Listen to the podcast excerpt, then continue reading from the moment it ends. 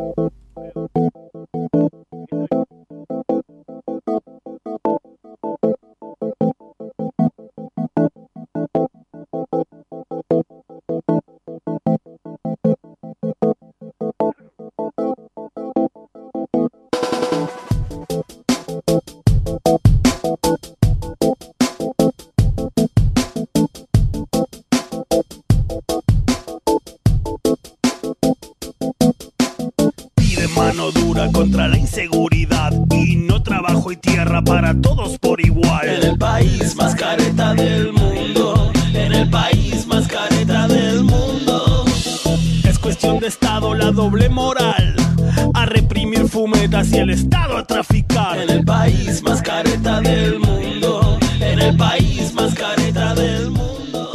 Esto es el Cursi Club. Y entre tantas cosas, como se habrán dado cuenta, recién pasó Andrés de Michelis. Una persona que admiramos mucho, una artista que admiramos mucho. Haciendo lo que, lo que él sabe, esos cuentos cortos hermosos. Y también entrevistamos amigos, exponentes de la cultura, del arte, del pensamiento.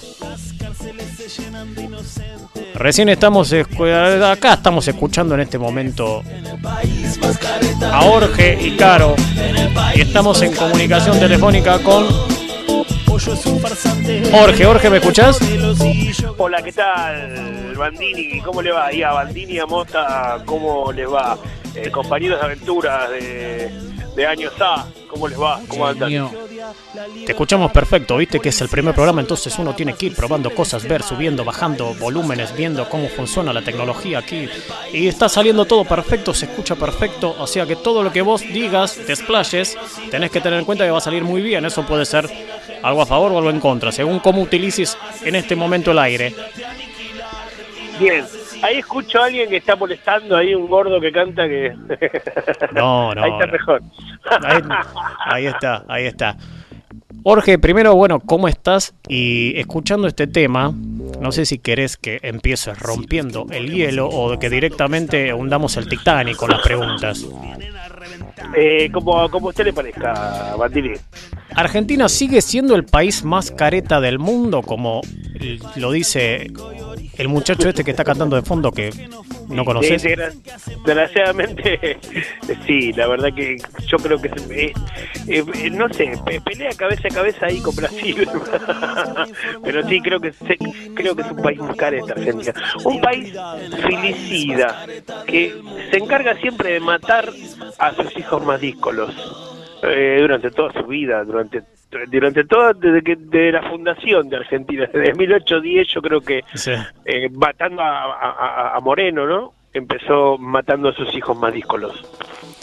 Y eh, más allá de históricamente, hoy lo que estás hablando recién que decís que es histórico. En este momento, recién estabas hablando y diciendo eh, Brasil, pero me imagino que vos que pudiste recorrer diferentes países, diferentes continentes, tal vez es algo más general, no, no, no sé si tiene que ver con, propiamente Sudamérica, Brasil, Argentina, sino tal vez algo más general o no.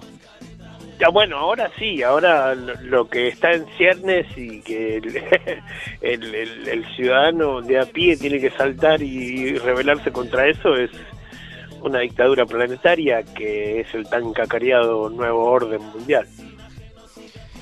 Sos una, un exponente, por lo menos para mí, también para, para Néstor Mago Mota, de, del under en general y del arte históricamente.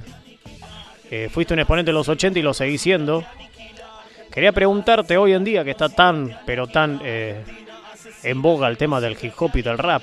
Tal vez muchas personas están escuchando del otro lado de,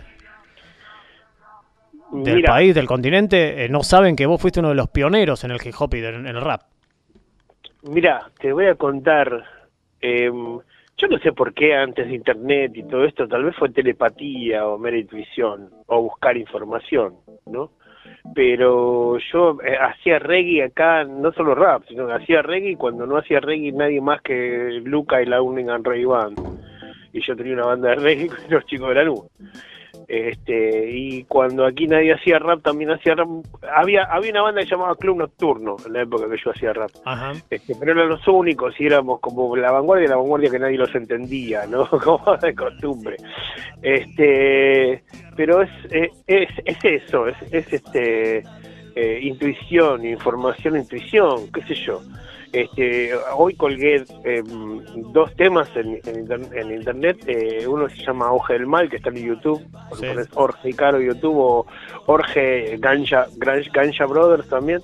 Eh, Auge del Mal y Pizarnik Final Dub, que hablan de Bill Gates y, y los microchips y todo eso. Los hice hace 27 años.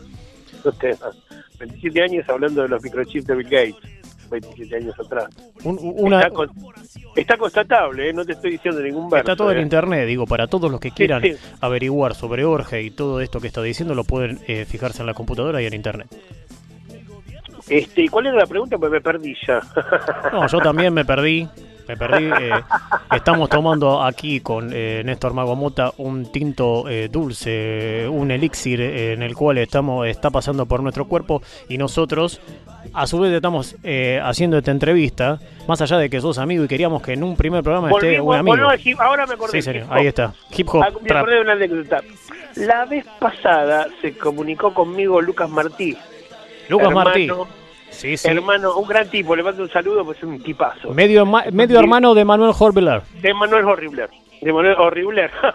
Emanuel Horribler. Horribler me salió. bueno, bueno, nada, es lindo el pibe, pobre, vamos a decir Horribler. Bueno, yo estaba en, un- en una época eh, con mi banda, con Orges Van, se había separado los Paladines de Injusticia, ya que fue mi primer banda, y con Orges Van eh, hacía, eh, hacíamos un, hacíamos funky, viste, y medio, medio rapeado también en el 89, ponele, ¿no? 88, 89. Y me acuerdo que fui a tocar a Bolivia y vino a tocar con nosotros, yo invité de invitado porque Sí. pegamos muy buena onda con Axel Krieger, ah, el saxofonista, Sí, muy sí. instrumentista, muy, muy talentoso y muy buen pibe, también, muy divino el pibe. Y vino y dijo, uy, qué bueno lo que haces, estás haciendo funk y rapeado, me interesa. Yo vino a tocar el saxo. Este chico invitó al padre, al fotógrafo, ¿cómo se llama? No me acuerdo cómo se llama, el padre de Manuel Martí, de apellido Martí, porque Martí en verdad, en verdad, en verdad es el pa- sería el padrastro de Manuel Horbeler. Claro, es el padrastro. Y se llevó a, a Lucas Martí, a Dante Spinetta y a Emanuel a ver ese show en Bolivia, donde yo cantaba, rapeaba y cantaba un tema que se les quedó pegado en la cabeza a los futuros Kuriaki. A los futuros Discúlpame. ¿puedo, ¿puedo interactuar un poco con Néstor sobre esto que estás diciendo? Porque es muy sí. importante. Acá estamos Sí. hablando con Orge, en Sí. el cual estamos, vayámonos a unos más o menos 30 años atrás, podemos estar diciendo, o Sí, más, o casi, casi más. 40 años atrás, en 40. el cual Lucilia Kuriaki, uno de los pioneros en hacer hip hop aquí en Argentina en la década del 90, con sus discos Fabrico Cuero o Chaco, escucharon a Orge y a partir de haber visto a Orge en Bolivia Esto fue... Esto no lo inventé yo, me lo contó Lucas Martí. ¿eh? Esto lo contó se- Lucas se Martí, fueron- que es medio hermano de Manuel Jorbilero. O sea, hay una prueba. me, me lo me lo dijo me lo dijo me dice mira se fueron Emanuel y, y, y- y Dante cantando esto no es un rap porque yo tenía un rap que era un contra rap tipo vieja escuela tipo Carlos One este eh, ¿Te acordás decía, una "Esto no es parte? ¿Te, te acordás? rap". ¿Te acordás alguna parte de ese? Eh, Sí, por favor. Una Un partecita nada más. Un pedacito. Los negros de aquí no escuchan rap, tampoco los verás con dreadlocks. Ellos escuchan cumbia. Y la Mona Jiménez es su dios. En un país con frío todo el año, escuchan música tropical. Y no es una cuestión de ideas, es solo una cuestión de ubicuidad. Porque esto no es un rap, esto no es un rap, esto no es, esto era como, esto no es una pipa de, de, de Madrid, pero era, esto no es un rap, ¿entendés? Y era un recontra rap. Qué grande que Y, le- eres. y se quedaron cantando esto no es un rap, esto no es un rap. Al poco tiempo sacaron Fabrico Cuero. Y que tenían, eran, eran adolescentes. No, sé, no, no recuerdo Eran bien. niños, niños de nueve años, cada uno, una cosa así. O sea que vos pusiste la semilla. Eh, tendría que ser esto como el caso de Messi con Newells, ¿no? Que Sí, igual lo, venden a Messi y recibe un dinero Newells por el derecho de formación. Deberías vos recibir de las regalías de los discos de, de los Kuriaki algún Sí, tipo de día. dinero. Cualquier día. Gracias, No, Jorge. Y después, y después dice que eh, eh, una, una vez en un reportaje vi que me- me- no sé en qué medio me, me nombraron, pues dijeron, porque ustedes habitualmente no hablan de drogas, qué sé yo, ¿y qué es este tema de Abbey Road que habla de todas las drogas, de hachís, LSD, qué sé yo? Y se miraron y rieron y dijeron, no, porque estuvimos estuvimos consultándolo a Jorge, dijeron. No. Sí. El, el mejor regalo que te pudieron haber hecho, haberte citado en esa situación. La verdad que me hicieron buenos regalos, pero el me- eh, un, buen, un excelente regalo fue Ramón el, el porro pegador, Sí, este, cuando lo llevan preso a Ramón, porque eh, Juan, Juan José Luis lo, lo manda al frente. Cuando le están ¿por qué poniendo todos los Ramones caen presos? Todos los Ramones terminan presos. Ahí ¿Qué viene pasa? Ramón, Cuando le están viene Ramón. cuando le, le- le están poniendo las esposas al porro, Sí. que dice, no me ajuste las esposas que se me despega el papel, dice. Dice, voy a volver, Juan José Luis, traición. Voy a llamar a, un, a Jorge y Andy Chango para que me defiendan. Está en YouTube esto. Este, Ramón el golpe, el, por- el porro pegador, eh, segunda parte, ahí estoy. Qué genial. que, gr- gran, gran homenaje de Saborido y de Capuzoto, que los quiero mucho, les mando un abrazo y beso también de acá. Grande. Genios, Este, genios. como que yo iba a defender al porro, como que es lo que hice toda mi vida, defender al porro. Ya desde la década de los 80 eh, eras muy, muy joven, igual seguís siendo joven, espiritualmente. Todos Soy lo joven con sabemos. Joven con experiencia. Claro, sos un joven con experiencia. Fuiste uno de los pioneros en su momento en, en- en la lucha por la legalización de la marihuana. Que hoy era, hoy era- otro tema. Hoy en día cualquiera puede agarrar y prenderse un porro, pero en ese momento no. Y sí, podía, pero era más arriesgado, sobre todo cuando vino la demosracia de la U- Raúl Alfonsonso, el padre de la demosracia. Este, yo viví esa época y fue bastante fea, ¿eh? ¿Qué tanto? ¿Qué tanto? ¿Qué tanto? ¿Qué tan fea? Y metían, metían el, el celular, que el celular no era el teléfono, era el celular de la policía, que era un camioncito que lo metían de culo al- a la puerta del paracultural y todos adentro, en el paracultural de Venezuela. Todos Ah, viejo, adentro, primero. dormir adentro. Claro, dormir adentro de la comisaría. Eh, la verdad que no la pasábamos eh, bien. La pasamos bien en, en momentos y en momentos pintaba la cana y la pasábamos mal porque eran las mismas fuerzas represivas este, que hubo en- en- durante los milicos. Eh, de hecho, después se firmó, que fue todo un, un circo, el nunca más, el juicio de la Junta, después se, firmó el punto final, la audiencia de vida, la Pascua sin huevos, los héroes de Malvinas, vuelvan a la casa este norte, vuelvan a sus casas. Es una mentira grande como una casa. Pero bueno.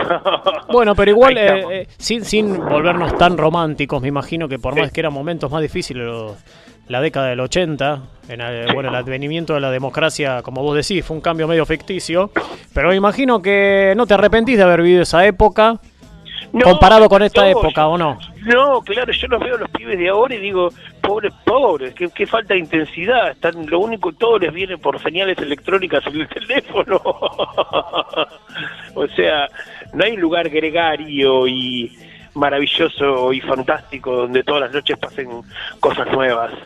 ¿Pudiste Este- escuchar algunos de las nuevas generaciones, así de hip hop? o Sí, de- me gusta mucho Woz lo que hace, me parece recontra eh, auténtico y, y muy poético el pibe, me, me parece que es lo único rescatable del hip hop de Argentina, Woz.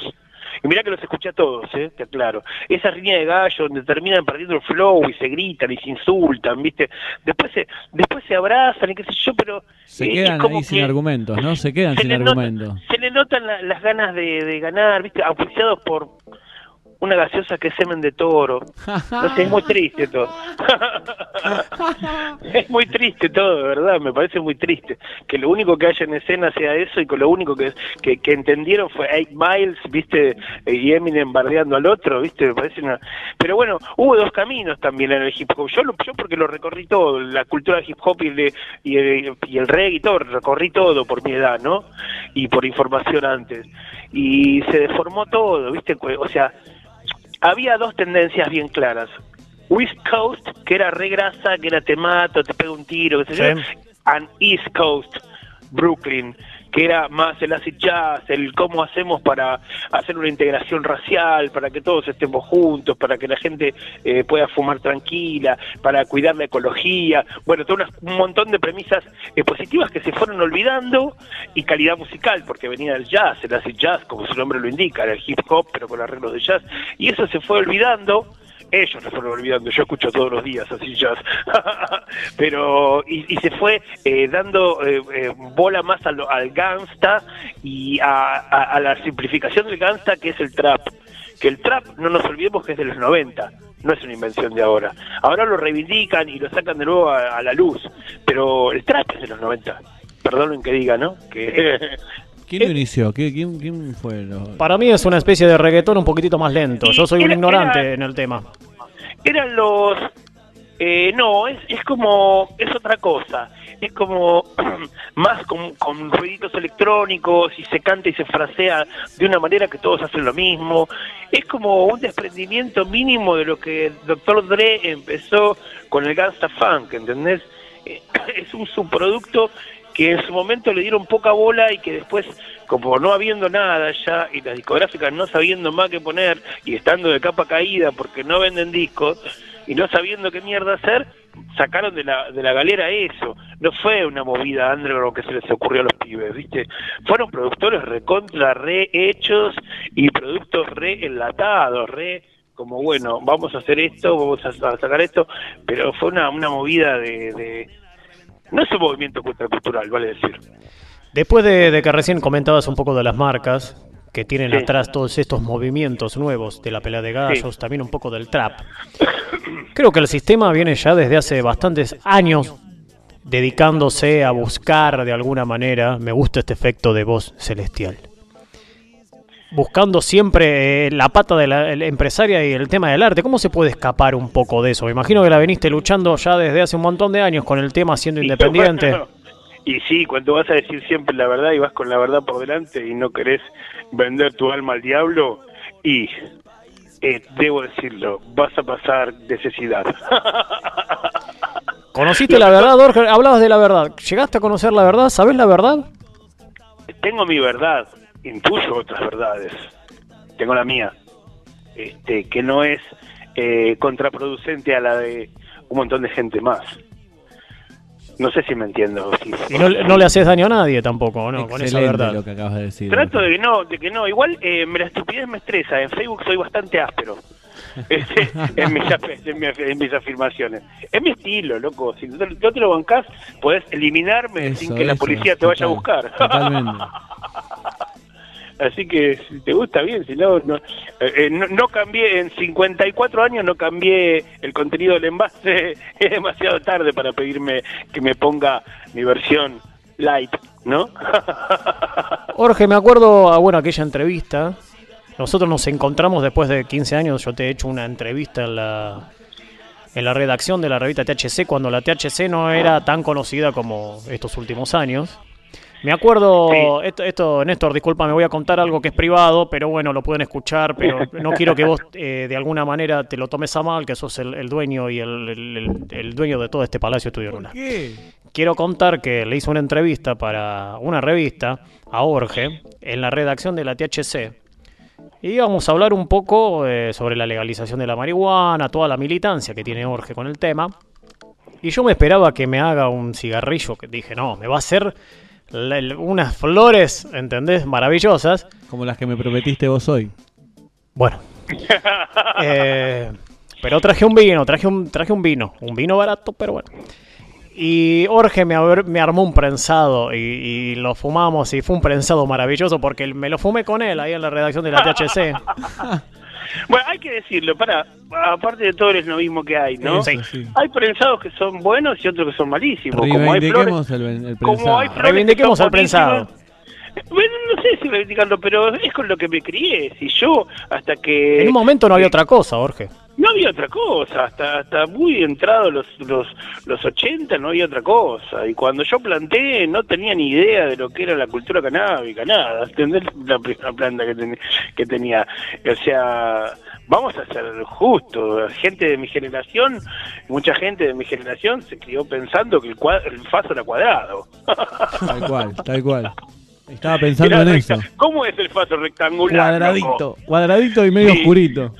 en medio oscurito y no, y el faso que venía en los 70s, 80s, era muy bueno, era una excelente sativa, eh, eh, una, una una excelente sativa de Paraguay, era, era, era muy bueno y inclusive te quedaban los, las tucas con un montón de, de cera, de, de, de, de aceite chorreando, ¿viste? Era- y, y te venían como unas flores prensadas muy fragantes. Cuando No, te venía no, una no. flor era, era como un huevo kinder que te venía con una sorpresa. Era hermoso. Pero también, Jorge, lo que hay que decir es que en ese momento no fumaba tanta gente, entonces era más No, artesanal. tampoco, claro. Si yo cuando era chiquito tenía que ir a comprarme, vivía en Lanús y tenía que ir a comprar el faso a Belgrano R, boludo.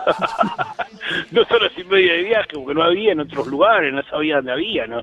Era como difícil encontrarlo, digamos, este, en esas épocas.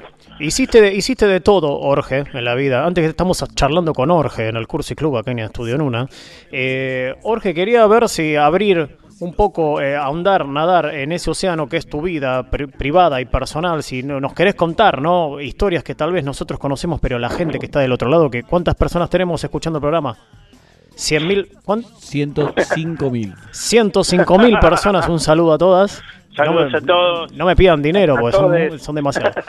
Eh, si querés contar un poco de tu experiencia en Europa y las cosas que hiciste. Te digo las cosas que hiciste para que cuentes lo que quieras. Bien, eh, mira, yo me fui a Europa no de cheto, sino porque me, en el show del 97 al 99 tenía una banda de trip hop y dub, que, la que, que éramos chicas y chicos en un escenario, fumando, poníamos plantas de marihuana en el escenario, le, le regalábamos- le tirábamos porros al público, le decíamos no fumen tabaco. Este, y del 97 al 99 duró la fantasía esta, porque empezaron a salir notas en los diarios, salió una nota muy grande en Radar que todavía está colgada ahí. Hay humo en, hay humo en tus ojos, se llama la nota, de María Moreno. Y empezó eh, y salió una nota gigante en el suplemento de, de uno de los principales diarios y que yo con unos antehojas, porque eran unos anteojos con hoja de marihuana en aquella época, no estamos hablando de ahora, y decía y María Moreno empezaba la nota hay un lugar en Argentina que la marihuana es legal como en Ámsterdam, los recitales de Orge. ¡Qué orgullo! Y bueno, y bueno, sí, pero el orgullo me costó eh, un exilio. Me costó que me cagaran a trompadas la Guardia Pretoriana de Duvalde en, plena, en pleno menemismo y me tuve que ir a vivir a España. Porque mis amigos me dijeron, un amigo en especial me dijo, loco, toma la plata, andate porque te van a matar. Esto- Pará, ¿estás hablando, ¿estás hablando de la década del 70 o en época de democracia? No, no, no. Ah, perdón, perdón, de- perdón. No, no, te estoy hablando del menemato. Del menemato, papá. Del año 97 al 99 yo la, estuve la de gancho- menendura, la menendura. de Guns All Star, banda de dub y trip hop, mientras hacían dub y trip hop en España, en Europa, yo estaba haciendo dub y trip hop acá, con mi banda que cada vez venía más gente, había poco de chicas en los shows. Yo decía, "Lo- chicas, dejen bailar a los varones. Porque eran unas chicas que venían a ver a las chicas que tocaban con nosotros y se copaban también. Era un ambiente muy especial donde todos fumaban marihuana. Y poco duró en la época del menemato que estaban todos duros. Y me tuve que exiliar en Europa. En Europa fue una mano, fui con una mano atrás y otra adelante. Y bueno, tuve que correr la mano adelante. Y terminé, traba- terminé, terminé trabajando de actor porno. Contanos un yo, yo sé muchas historias, te- tuvimos la posibilidad de hablar, me contaste muchas historias. ¿Alguna, alguna que se te cruce por la cabeza que tengas ganas de contar? Para que los que están del otro lado Eh. también se enteren. Porque nosotros, eh, yo sé un montón, pero me gustaría que los demás también sepan alguna, aunque sea. Bueno, pero no voy a contar siempre la misma. Eh, quiero contar una que, que me pasó este, en Madrid, cuando yo empecé a, a- a cantar ahí. No vamos a, a ponernos pornodrásticos. vamos a volver a la- al tema de realización. Yo, este, al primer lugar que fui a, a Madrid, o al segundo lugar, el primer lugar que fui fue a la casa de mi amigo Andrés Calamaro, la cual con el cual tuve una banda que se llamaba Locos por la Música a finales de los Sí. 90 también, pero esa es otra historia llegué y llegué ahí llegué a la asociación madrileña de estudios sobre el cannabis Eh, todo y un le nombre. dije mira mira yo te digo le enca- me encaro a Iñaki que era el presidente a Luis Ricardo que en paz descanse que era el, el- el vicepresidente un viejito y le digo mira yo vine acá a España porque este en Argentina por hablar sobre la marihuana y decir que es medicinal y todo eso me cagaron a trompadas y me tuve que exiliar porque me iban a matar y me agarra Iñaki, que era el presidente de la, de la Asociación Madrileña, y me dice, hombre, has besado el santo, porque nosotros te ayudaremos. Y te ¡Vamos! vamos a, y te vamos a dar curro, trabajo. ¡Vive ¿no? España! Te vamos a dar curro aunque estés ilegal, no, no me importa. Y me pusieron a trabajar en pleno centro de Madrid en un local totalmente legal, Grow Shop, que vendía semillas de cannabis, shampoo de cannabis, ropa de cannabis, este, etcétera, etcétera, etcétera. Imagínate, y, y encima me van a pagar, dije yo. Era, era Disney, era como Disney. Estaba, estaba trabajando en Disney, un niño laburando en Disneylandia, que fue maravilloso. A todo esto, bueno, me hago socio de la Asociación Madrileña de Estudios sobre el Cannabis, empiezo a trabajar con ellos y yo. Y yo vivía en pleno centro de Madrid, Madrid en Chueca, y mm, eh, estaba trabajando con en, en un, eh, entre otras cosas, entre las miles de cosas que hacía, este, eh, también trabajaba de MC en un bolichito, en un sótano de, de, de ahí que pasaba música electrónica, que estaba re bien puesto. Y trabajaba para un Alan, para un, un blanco con dreadlocks que parecía uno de los mellizos de, de Matrix, ¿viste los mellizos de la Matrix? Esos con dreadlocks en la cabeza, bueno, parecía uno de esos el chabón. Y era un divino el chabón. Y yo cantaba, y cantaba en inglés y en castellano, rapeaba y qué sé yo, y hacía un poco de soul, el chabón estaba chocho, me pagaba una guita. Bueno, una noche estaba lleno, porque ahí fuman mucho tabaco, ¿viste? Fuman hachís con tabaco y todo con tabaco en Madrid. Y estaba lleno de humo de tabaco. Y digo, uh, este humo de tabaco, la puta madre, voy a fumar hachís solo. Y me voy con una pipita y con un huevo así, culero gigante de hachís, un chagüen así, a la, a la puerta. Y me, me, me, me- me cruzo la plaza. Y me prendo así, ¡uf! estaba quemando el hachís puro así, viene un cana. ¡Hey, hey, chaval, ven para aquí! A ver, este, carne de identidad, venga por aquí. Y yo le, y yo Pensé, le digo, pensé que te iba a pedir que te iba a pedir una pitada, pero no. no, no, me saca así un, un poli- policía, pero no de paisano, de policía, con todo el uniforme. Me arrebata de la mano la pipa bu- el huevo de hachís. No. Y yo, y yo agarro y le digo, mire, yo estoy fumando yo solo, eso solo, todos lo fuman con tabaco y yo lo estoy fumando solo porque lo estoy fumando terapéuticamente para no tener vómitos, porque eso es, eso es mi antemético usted me está, me está sacando mi, mi, mi medicina, me está robando mi medicina, ¿cómo puede ser? Y le saco el carnet de la Asociación Madrileña de Estudios sobre el Cannabis, que tenía la hojita de cannabis, y le digo, ve, ve, le digo, y me dice, vale, vale, chaval. Me agarra la mano y me lo devuelve el, Vamos. el, el- el hachís y la pipa y me dice, vete a fumar a otro lado, porque aquí me, toca, me tocan los cojones a mí. Vete, vete, vete con tu medicina. ¡Qué genio! bueno, la diferencia de un país donde está legalizado el consumo y, y no penalizado como aquí, que, que Argentina no verde, ¿no? Igualmente, Ahora, eh, en los últimos digo- años, eh, debido también a gente como, como eres tú, que todo el tiempo estás de alguna manera eh, hablando sobre el tema y contando que la marihuana no es lo que se decía 30 años atrás, está un poco mejor. Yo creo que tal vez en, en un periodo no muy largo de tiempo se pueda legalizar el tema. Sí, mientras no le den permiso como hicieron hasta ahora los lobbies nada más, porque Moralito, en Jujuy, Eh, tiene claro. 14.000 hectáreas de ganado y que le cuida gendarmería. Y acá en Gran Buenos Aires te agarran con dos plantas y te rompen el culo mal. Entonces, viste, yo digo, todos somos iguales ante la ley, algunos más iguales que otros. ¿Te gusta igual el modelo que decidió utilizar Uruguay? Porque hay muchas personas que siempre tuvieron una militancia fuerte con respecto a la legalización de la marihuana, que están totalmente en desacuerdo que el gobierno maneje... Bueno, sí, digamos que es perfectible, pero los que se quejan de acá se están quejando en un país que por una tuca te dan pena de muerte. Vas a comparar la situación en Uruguay, yo estuve en Uruguay, en Uruguay es la libertad total, no me rompa la pelota. Esos son detalles que después se van acomodando y hay que militarla en el Congreso, Claro, hay que claro. militarla en las leyes, macho. Si querés mover el culo, ¿viste? O sea, como lo moví yo durante toda mi fucking life, ¿viste? El primero que hizo una marcha por la legalización de la marihuana junto con la gente de Cerdos y Peces y de Padre de Plaza de Mayo fui yo en el año 83. Técnicamente todavía era la, la dictadura, Viñone, una semana antes de que Alfonsín asumiera. Marihuana libre, todos al obelisco. Todavía me duelen los golpes que, los golpes que nos pegaron. Y después, cuando volví de Europa en el 2002, la primera los primeros que, que, que juntamos firma para la legalización fuimos Ganja Brothers. Papi, DJ Blue y yo, junto con la asociación ARDA, Asociación de Reducción de Daño de Argentina. Con ellos hicimos la primera junta de firma. Así que, ¿qué me van a venir a contar? Gracias, gracias. Esto es el Cursi Club y estamos hablando con Jorge, un exponente de la cultura, también un luchador por la legalización de la marihuana, también uno de los pioneros en hacer hip hop en el país. Jorge, eh, muchas gracias por esta comunicación. Eh, tenemos una consigna siempre en el programa. En este, usted, en el, en el- sí, en el, en el caso de hoy es qué es la libertad o si se puede ser libre. Eh, queríamos saber también tu opinión con respecto a eso. Si existe la libertad, si se puede ser totalmente libre. Puedo decir una sola frase. La libertad es el espacio que hay entre reja y reja. Guay, te- me, me pegó más que el, que el- el vino este dulce barato que, que le traje a Néstor hoy. Silencio de Genio, radio, Jorge, no debe genio. pasar. No debe pasar, pero genio, gracias. Gracias por toda la lucha. Gracias Jorge, a usted, ¿eh? Bandini, y gra- y gracias al señor Bota ahí. eh, Es el CEO, es- Bota. él, él es el CEO de todo este, este palacio. No. Estamos acá en el, Un en el Caribe conurbano. Un CEO a la izquierda. Muchísimas gracias, Jorge. ¿eh?